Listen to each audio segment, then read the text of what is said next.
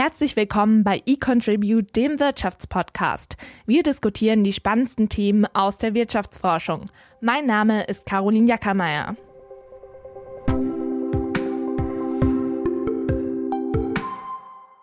Herzlich willkommen zur ersten Folge des eContribute Wirtschaftspodcasts. Bevor wir gleich thematisch einsteigen, ein Teaser, wir werden gleich darüber diskutieren, warum Frauen in den Wirtschaftswissenschaften auch heute noch massiv unterrepräsentiert sind, möchte ich kurz erzählen, wer eigentlich hinter diesem Podcast steckt. Ich bin Redakteurin bei eContribute. Das ist der einzige wirtschaftswissenschaftliche Exzellenzcluster Deutschlands, getragen von den Universitäten Bonn und Köln. In unserem Cluster arbeiten SpitzenforscherInnen, die sich interdisziplinär vor allem mit Marktversagen beschäftigen. Warum funktionieren Märkte nicht, wie es klassische Modelle vorhersagen? Wie stemmen wir Herausforderungen wie zunehmende Ungleichheit, politische Polarisierung oder globale Wirtschaftskrisen? In diesem Podcast möchten wir einen Einblick in unsere Forschung geben und in kurzen thematischen Serien schwerpunktmäßig über einzelne Forschungsbereiche sprechen. In unserer ersten Kurzserie geht es um Gender Economics.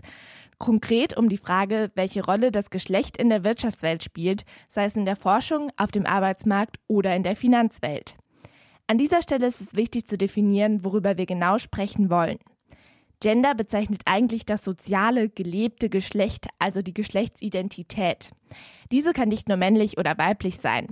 In unserem Podcast soll es aber um das von außen wahrgenommene Geschlecht gehen.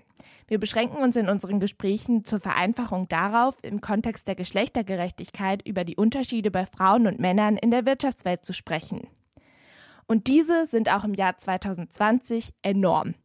In vielen Top-Forschungsinstitutionen ist der Anteil der Frauen in den Spitzenpositionen einstellig. Unser heutiger Gast, Professor Guido Friebel, hat den Frauenanteil in Wirtschaftsforschungsinstitutionen international analysiert. Er ist studierter Volkswirt und leitet den Lehrstuhl für Personalwirtschaft an der Goethe-Universität Frankfurt. Dort forscht er zu Themen rund um Personalmanagement, Organisationsformen von Teams in Firmen und, worüber wir heute sprechen werden, Geschlechtergerechtigkeit in Institutionen. Wir diskutieren darüber, welche Hürden Frauen in den Wirtschaftswissenschaften haben, warum Deutschland besonders schlecht abschneidet und wie wir mehr Frauen in die Wirtschaftsforschung bekommen könnten. Hallo Guido, schön, dass du uns heute aus Frankfurt zugeschaltet bist. Ähm, wenn du mir erlaubst, würde ich mal mit einer etwas salopp gefragten äh, Frage einsteigen. Wie kommst du denn eigentlich als Mitte 50-jähriger Mann dazu, Geschlechtergerechtigkeit zu erforschen? Ja, hi Caroline, freut mich sehr. Ähm, ja, es geht gar nicht, ne? Alte weiße Männer, die über Geschlechter, über Geschlechtergerechtigkeit reden. Also das hat viel äh, damit zu tun, ähm, dass meine Frau äh, in einem großen DAX-Konzern eine leitende Position hat und ähm, das natürlich jetzt nicht ein Zufall war, dass sie diese Position hat, sich, sondern sich das über viele Jahre angebahnt hat. Wir haben also über viele, viele Jahre uns koordinieren müssen in unserem Arbeitseinsatz, den wir jeweils haben. Und wir haben zwei Kinder. Das war nicht immer einfach und äh, kam auch durchaus oft zu Friktionen. Und dann habe ich irgendwann auch äh, angefangen, mich sehr dafür zu interessieren, warum das alles so kompliziert ist. Das ist der eine Hintergrund. Und der andere Hintergrund ist, ich habe äh, lange Zeit in Stockholm gelebt und gearbeitet und äh, bin damals mehr oder weniger zufällig auf dieses Thema gefallen, weil die Schweden ja sehr viele sehr interessante Reformen unternommen haben. Und wir haben uns damals mit einem großen Datensatz angeschaut, was durch die Reformen des äh, Elternurlaubs dann auf den Arbeitsmärkten passiert ist. Das sind so die zwei Dinge. Das eine also eher professioneller Natur das andere eher aus den persönlichen Kontexten heraus. Und bisher hat äh, jeder das noch akzeptiert, dass ich mich dafür interessiere. ja, das ist ja auch gut so. Gemeinsam mit Sascha Wilhelm und Emmanuel Oriol hast du in den vergangenen Jahren 1500 europäische Wirtschaftsforschungsinstitutionen, unter anderem Universitäten, analysiert. Ähm, wir kommen gleich noch dazu, dass ihr die Daten jetzt auch aktuell gerade global ausweitet. Äh, ich würde nur kurz für einen Moment in Europa bleiben wollen. Genauer gesagt habt ihr euch die Geschlechterverteilung der Angestellten dieser Institutionen angeschaut und dabei herausgefunden, zwei von drei akademischen Positionen in den Wirtschaftsforschungsinstitutionen sind männlich besetzt. Viele Institutionen kommen nicht mehr auf einen zweistelligen Wert. Hat dich das denn überrascht? Das hat mich nicht wirklich überrascht, weil äh, um einen herum das ja relativ visibel ist. Nun sagt man sich selber immer, nur weil es in meiner Institution so ist, heißt es ja noch lange nicht, dass es in anderen Institutionen auch so ist. Und deswegen hat man äh, nicht den kompletten Überblick. Und ich glaube, der große Beitrag, den wir hier leisten, ist einfach zu sagen, wir bieten den Überblick über ganz Europa und dann eben auch später ausgeweitet Nordamerika und andere Teile der Welt.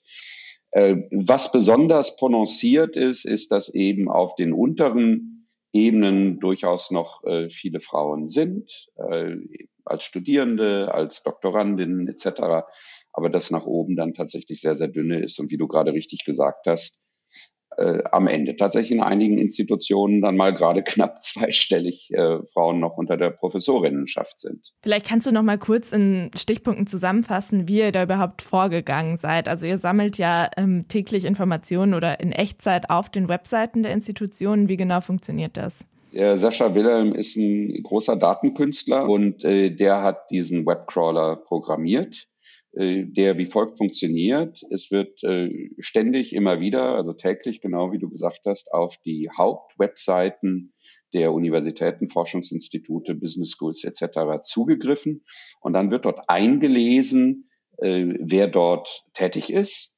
Name, Vorname, wenn es ein Foto gibt, wird auch das Foto eingelesen. Aus Namen kann man nicht so viel sehen, aber aus dem Vornamen plus dem Foto kann man mit hinreichender Wahrscheinlichkeit auf das Geschlecht schließen. Was wir nicht können, ist äh, Geschlechter, die anders als Männer oder Frauen sind, zu determinieren. Ähm, das hat den großen Vorteil, dass man jetzt nicht nur darauf angewiesen ist, auf die Kooperation der entsprechenden Institutionen bei so einer Umfrage mitzumachen.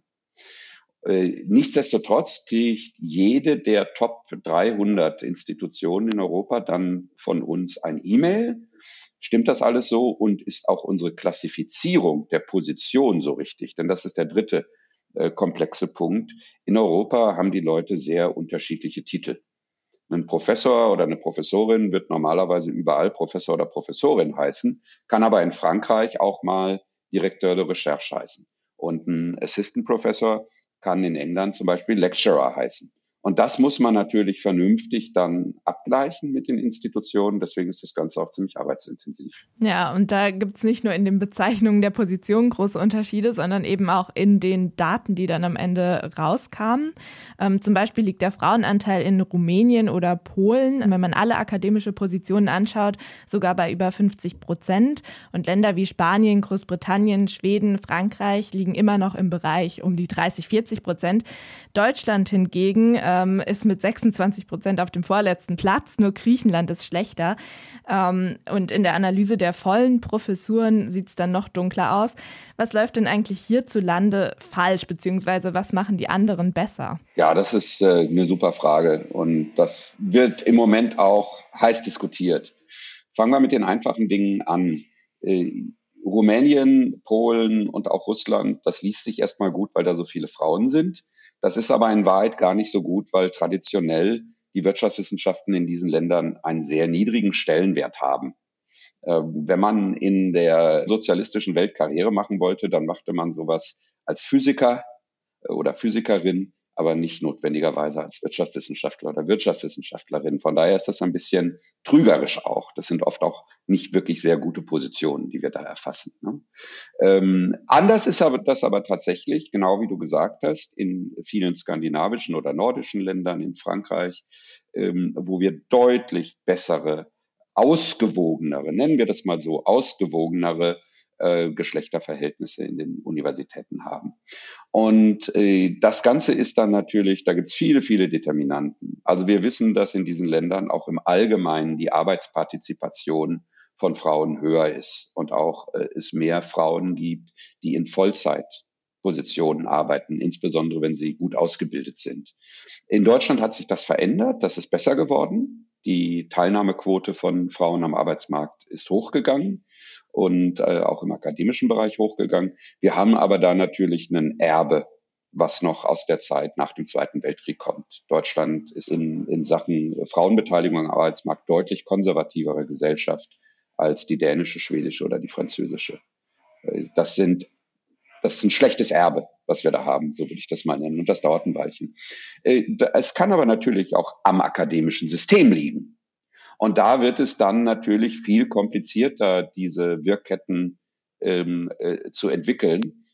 Deswegen würde ich jetzt erstmal ruhig sein, weil du vielleicht eine Nachfrage hast. Nee, das war eigentlich nur nochmal eine Bestätigung von dem, was du eh schon gesagt hattest, eben, dass man dann schon beobachten kann, dass es einfach mit der allgemeinen Frauenerwerbstätigkeit in den Ländern korreliert. Also wir haben das nicht in die Tiefe gemacht, aber wenn man sich die, äh, die Daten anguckt und auch die Entwicklung anguckt, dann gibt es durchaus Hoffnung für Deutschland. Aber äh, ob das schon wirklich in den Spitzenpositionen insbesondere angekommen ist, ist eine ganz andere Frage. Was wir sehen, ist zum Beispiel, dass unter den Masterstudierenden in Deutschland in Economics mittlerweile fast Genderparität herrscht. Und auch bei den Doktorandinnenpositionen das sich deutlich verbessert hat. Aber das scheint dann irgendwo verloren zu gehen. Und da gibt es jetzt verschiedene Thesen. Also gerade für Deutschland wäre ähm, eine These, dass wir oft die Positionen in Universitäten ähnlich ausschreiben, wie die Positionen früher ausgeschrieben wurden. Es geht also um die Nachfolge einer bestimmten Professur. Wenn dort also ein Herr XY eine Professur für, sagen wir mal, Wirtschaftstheorie hatte, dann schreiben wir die wieder als Wirtschaftstheorie aus.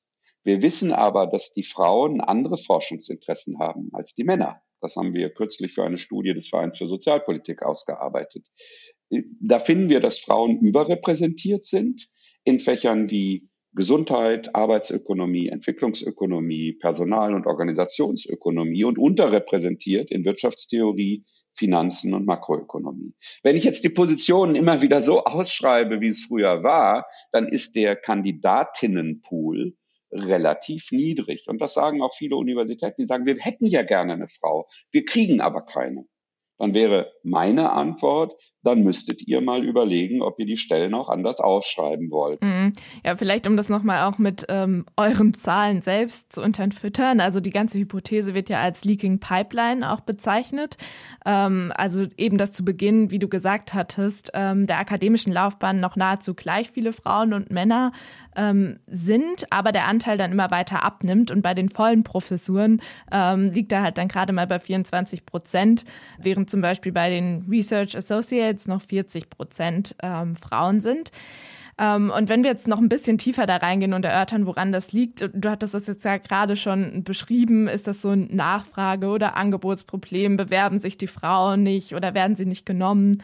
Ähm, und das wäre dann irgendeine Teilantwort darauf. Absolut. Ich habe da sicherlich bereits vorgegriffen, weil das gerade eine Sache ist, die mich im deutschen Kontext sehr interessiert und die auch ein bisschen rausragt. Nicht? Also dieser, dieser Mismatch zwischen dem, was Männer und Frauen interessant finden und das, was es an den Universitäten dann an Nachfrage gibt. Ne? Also mhm. wen wollen wir da haben? Das ist völlig richtig. Aber die ganze Sache ist natürlich viel breiter, auch international viel breiter. Also die äh, erste These wäre, die Leaky Pipeline oder Leaking Pipeline, die ist deswegen da, weil die ähm, Vereinbarung von Familie und Beruf sehr schwierig ist. Und dann gibt es einige Länder, die können das besser und andere Länder können das schlechter und die, die es besser können, die haben dann mehr Frauen auf den Professorinnenstellen. Das erklärt einen Teil, das erklärt aber nicht alles.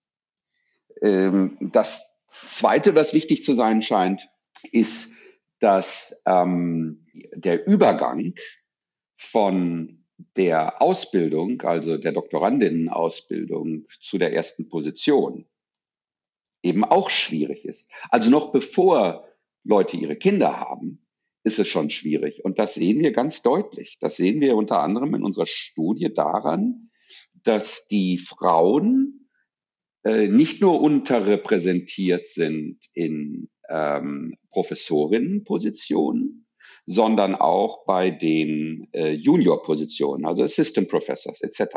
Und was hier besonders interessant ist, ist, dass die Institutionen, die von ihrer Forschung her leistungsfähiger sind, es gibt ja in der Ökonomie diese berühmten Rankings, die uns sagen, Harvard ist halt besser als die, ich nenne mal meine eigene Uni, um niemanden auf die Füße zu treten, als die Goethe-Universität. Da verrate ich jetzt auch nichts. Ähm, äh, es fällt den jungen Frauen schwerer, in eine Assistant Professorship Position reinzukommen, je mehr die Universität, die dort einstellt, forscht.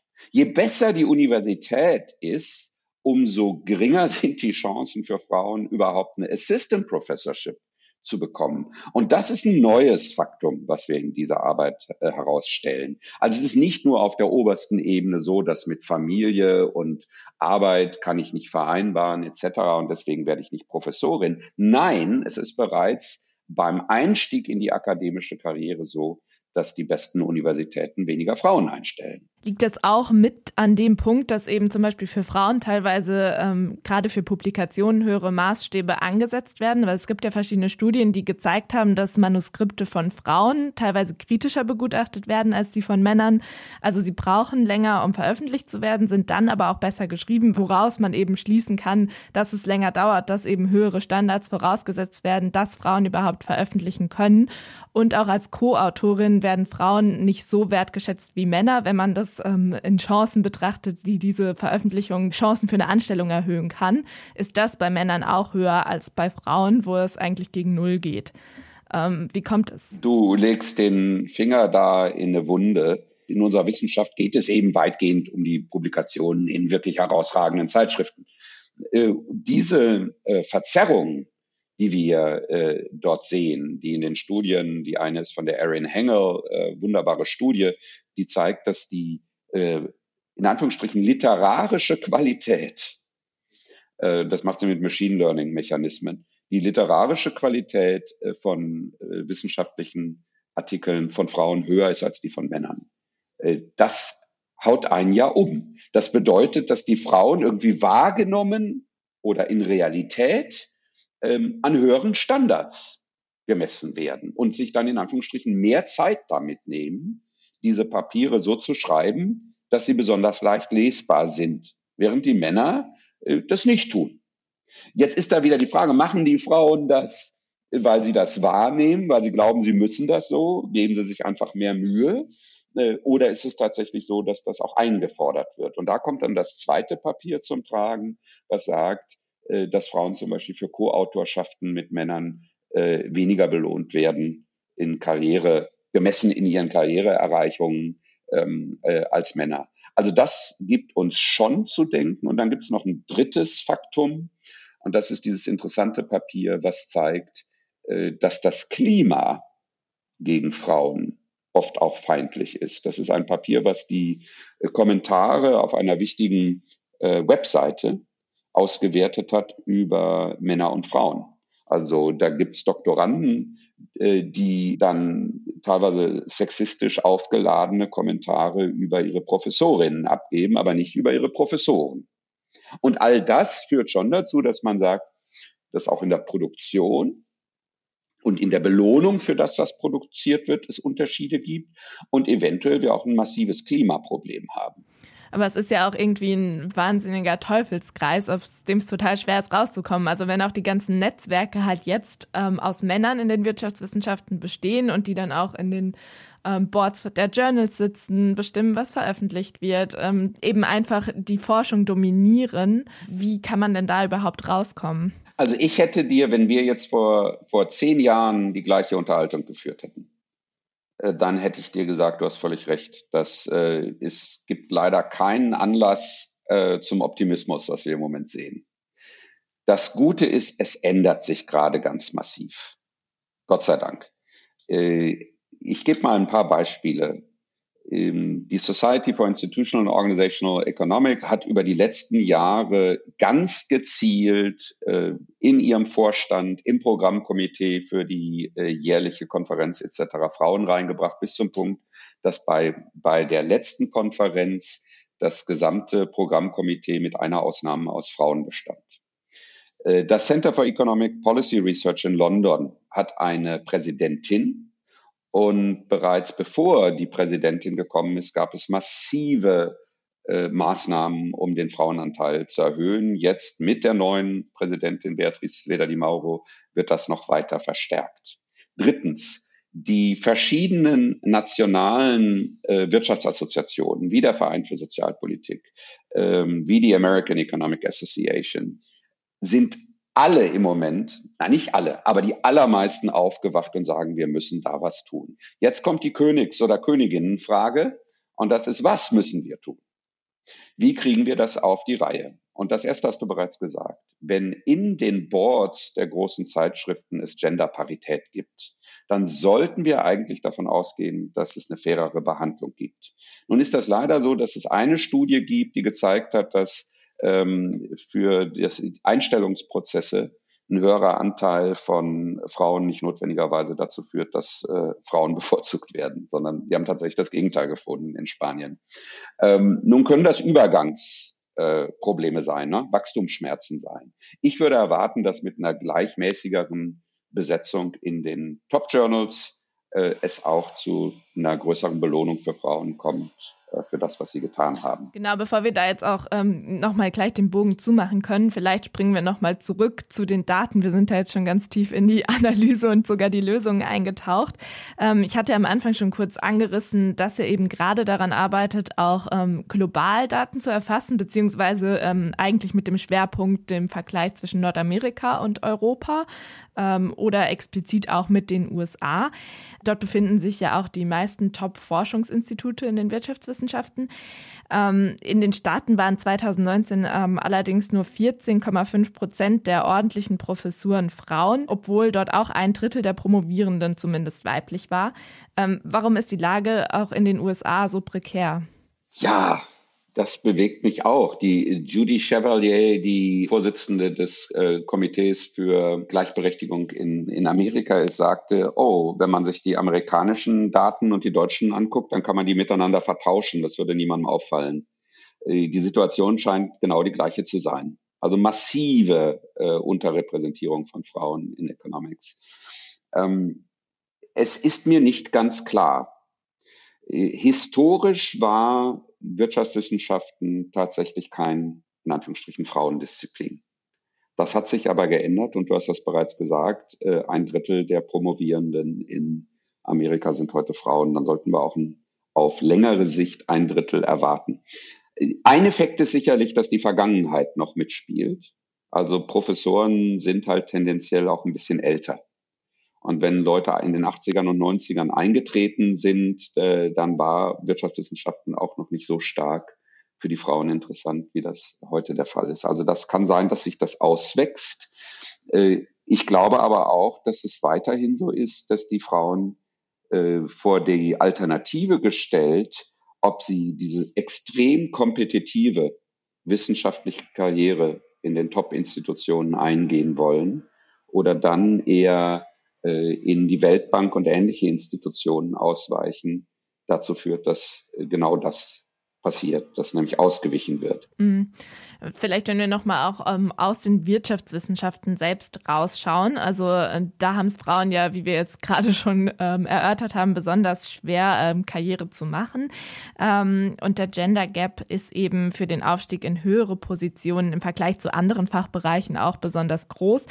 Warum gibt es das in dem Ausmaß in anderen Bereichen nicht oder was unterscheidet die Wirtschaftswissenschaften da so, außer jetzt eben historisch, weil ja auch zum Beispiel ich weiß nicht, Physiker ähm, oder andere Forschungsbereiche ja auch früher historisch männlich dominiert waren und sich das jetzt eben im Vergleich, auch wenn vielleicht absolut weniger äh, Frauen dann doch da sind, ähm, anders darstellt in der Gender Gap, wenn man eben diesen Aufstieg anschaut in die höheren Positionen. Ja, das ist wirklich spannend. Also äh, man könnte ja fast glauben, sind die Wirtschaftswissenschaften vielleicht eine besondere Macho-Industrie. Ja, also äh, das liest sich ja fast schon so. Also es gibt tatsächlich äh, wissenschaftliche äh, Teilbereiche, ähm, die es geschafft haben, sich viel besser zu transformieren als wir. Äh, das berühmteste Beispiel ähm, ist die Pharmazie. Da gibt es ein interessantes Papier von der Claudia Golden drüber, die gezeigt hat, dass die sehr viel äh, verändert haben in der Art und Weise, wie gearbeitet wird für Leute, die in der Pharmazie arbeiten. Also vernünftigere Arbeitszeiten, ähm, mehr Rücksicht auf, auf Familien etc. Das wäre sicherlich ein guter Weg. Ähm, in Deutschland ist es weiterhin so, dass es auch noch ein paar andere Disziplinen gibt, die ein Problem haben, dass wir aber gleichzeitig auch in einigen Disziplinen äh, gute Dinge sehen. Also die Medizin sowieso. Die Medizin war früher eine äh, Männergeschichte. Äh, Jura ist besser geworden. Selbst äh, Computer Science ist ein bisschen besser geworden. Also äh, auch da zeigt sich was. Was wir in den Wirtschaftswissenschaften, äh, was uns besonders auszeichnet, glaube ich, ist dieser extreme Fokus auf eine kleine Anzahl von Top-Zeitschriften. Also das ist aber eher jetzt mein persönliches Gefühl, ähm, wo du so eine Winner-takes-all-Mentalität hast. Wenn du es schaffst, in diese Journals reinzukommen, dann ähm, machst du Karriere. Wenn du es nicht schaffst, dann ist deine Karriere deutlich weniger interessant. Und da kann es sein, dass diese Mischung aus ähm, Familienbelastungen plus ähm, vielleicht auch einem gewissen Widerwillen, sich diesem extrem kompetitiven System zu unterziehen, dazu führt, dass Frauen benachteiligt sind. Mhm. Zumal der Druck ja dann schon auch noch häufig in das Alter fällt, in dem Frauen dann biologisch auch Kinder bekommen. Exakt. Das ist genau dieser kritische Bereich. Übrigens auch wie in äh, Consulting-Firmen, wenn darüber entschieden wird, up or out, äh, Rechtsanwaltskanzleien, da haben wir in Deutschland auch sehr wenig Frauen. Ähm, international ist das auch ein bisschen besser. Ich habe da mal reingeguckt. Ähm, vielleicht ist da am Ende auch immer noch ein kleiner deutscher Effekt mit drin in dieser Geschichte. Ähm, aber da, wo so extrem kompetitiv und, und sehr eng gestrickte Karrierepfade sind, scheinen die Frauen besonders benachteiligt zu werden. In der Physik übrigens arbeiten die Leute in sehr großen Teams. Sehr große Teams. Ja, 20, 30, auch in der Medizin. Ähm, das hilft natürlich, sich untereinander zu helfen. In diesen relativ kleinen Teams, in denen wir arbeiten in Wirtschaftswissenschaften, äh, zwei, drei, vier, zählt natürlich auch jeder dann in jedem Schritt mehr. Und da wird es dann vermutlich auch gerade eng um diese entscheidenden Zeiten. Aber das sind Vermutungen. Da kann ich leider noch nie mehr zu sagen. Das sind Vermutungen. Also müsste man quasi das ganze System revolutionieren, um das Problem ja. zu lösen. Ja, ja. Ich sehe das genauso. Also äh, früherer Nobelpreis oder immer noch Nobelpreisträger James Heckman hat viel über die Rolle der Top-Zeitschriften geschrieben. Ähm, und das ist eine Paralleldiskussion. Ich sehe das als eine Diskussion, die man mit der Benachteiligung von Frauen zusammenführen sollte. Wird sich was ändern dadurch, dass ihr jetzt diese Daten auch öffentlich transparent gemacht habt? Ich würde mich ungern überschätzen wollen hier. wir sind ja auch nicht die Ersten, die äh, die, die sowas versuchen. Äh, also sagen wir mal, wir sind die Ersten, die das mit diesem Webscraper versuchen und wirklich das große Bild geben. Äh, viele der anderen Assoziationen machen das mit Umfragen und also gerade die Amerikanerinnen sind da auch äh, durchaus schon seit längerer Zeit dabei. Ähm, also ich würde es auf keinen Fall kausal auf uns zurückführen. Ich merke aber, dass es mittlerweile einen Ruck gibt unter äh, den Frauen sowieso, aber viel wichtiger, da kommen wir zurück auf deine Anfangsfrage, äh, dass die ähm, mittelalten weißen Männer äh, mittlerweile nicht mehr auf Blockade schalten. Ey, da gibt's immer noch ganz viele, die auf Blockade schalten die sagen, ach, ihr spinnt ja und was soll das denn alles und das brauchen wir nicht. Ähm, die gibt es. Es gibt diejenigen, die kann ich auch verstehen, die sagen, bah, das ist aber schwierig, wir haben nicht genug Kandidatinnen etc. Da muss man einfach sagen, arbeitet härter, ja, um gute Kandidatinnen zu finden. Also gerade euer Kölner Cluster ist da wirklich, hat da wirklich Vorbildfunktion, weil es dort gelungen ist, hochqualifizierte Frauen in gute Positionen äh, einzustellen. Also meine Hoffnung wäre, dass wenn ich dann äh, in Pension gehe, wir auch in unserem Datensatz, der dann auch ein Panel ist über viele Jahre, äh, doch klar sehen, dass sich dort ähm, in den Beförderungsentscheidungen in den Universitäten und in den Einstellungsentscheidungen in den Universitäten etwas deutlich verbessert hat. Also konkrete Schätzung, wenn du jetzt so in die Glaskugel guckst, was steht da für ein Verhältnis in 20 Jahren? Hey, vielen Dank, ich bin leider älter als das. also ich würde sagen, in, in, in, in, äh, in 10 bis 15 Jahren würde ich davon ausgehen, äh, dass in Deutschland der Professorinnenanteil in diesem Bereich, den wir da monitoren, über 20 Prozent ist. Der ist im Moment, glaube ich, bei 16. Ähm, ich würde erwarten, dass auf der Ebene der ähm, Entry Positions, also dieser Assistenzprofessuren etc., wir annähernd den gleichen Geschlechteranteil haben wie in den äh, Doktorandinnen, Absolventen. Ähm, aber das wird nur dann gehen, wenn wir keinen, in Anführungsstrichen, politischen Backlash kriegen. Letzte Frage, brauchen wir Frauenquoten? Äh, ich glaube schon. Das ist ein, ein, schwieriges Brett, weil einmal mehr, wenn wir Frauenquoten für zu enge Ausschreibungen haben, dann klappt das nicht. Wenn wir sagen, wir müssen jetzt für diese Ausschreibung eine Frau haben, dann klappt das nicht. Wenn wir sagen, dass über die gesamte Pipeline an jeder Stelle die ähm, Frauenanteile schrittweise steigen müssen und wir das nicht in drei Jahren machen, sondern in zehn Jahren machen mit klaren Zielsetzungen, dann halte ich eine Frauenquote für richtig. Danke auf jeden Fall für deine Einschätzung und unser Gespräch. Das war der Wirtschaftspodcast des Exzellenzclusters eContribute der Universitäten Bonn und Köln, gefördert von der Deutschen Forschungsgemeinschaft. Im Cluster forschen unsere MitgliederInnen aus Politik, Rechts- und Wirtschaftswissenschaften sowie Psychologie und Soziologie. Wir wollen Märkte besser verstehen, um soziale, technologische und wirtschaftliche Herausforderungen der heutigen Zeit zu meistern. Danke fürs Zuhören.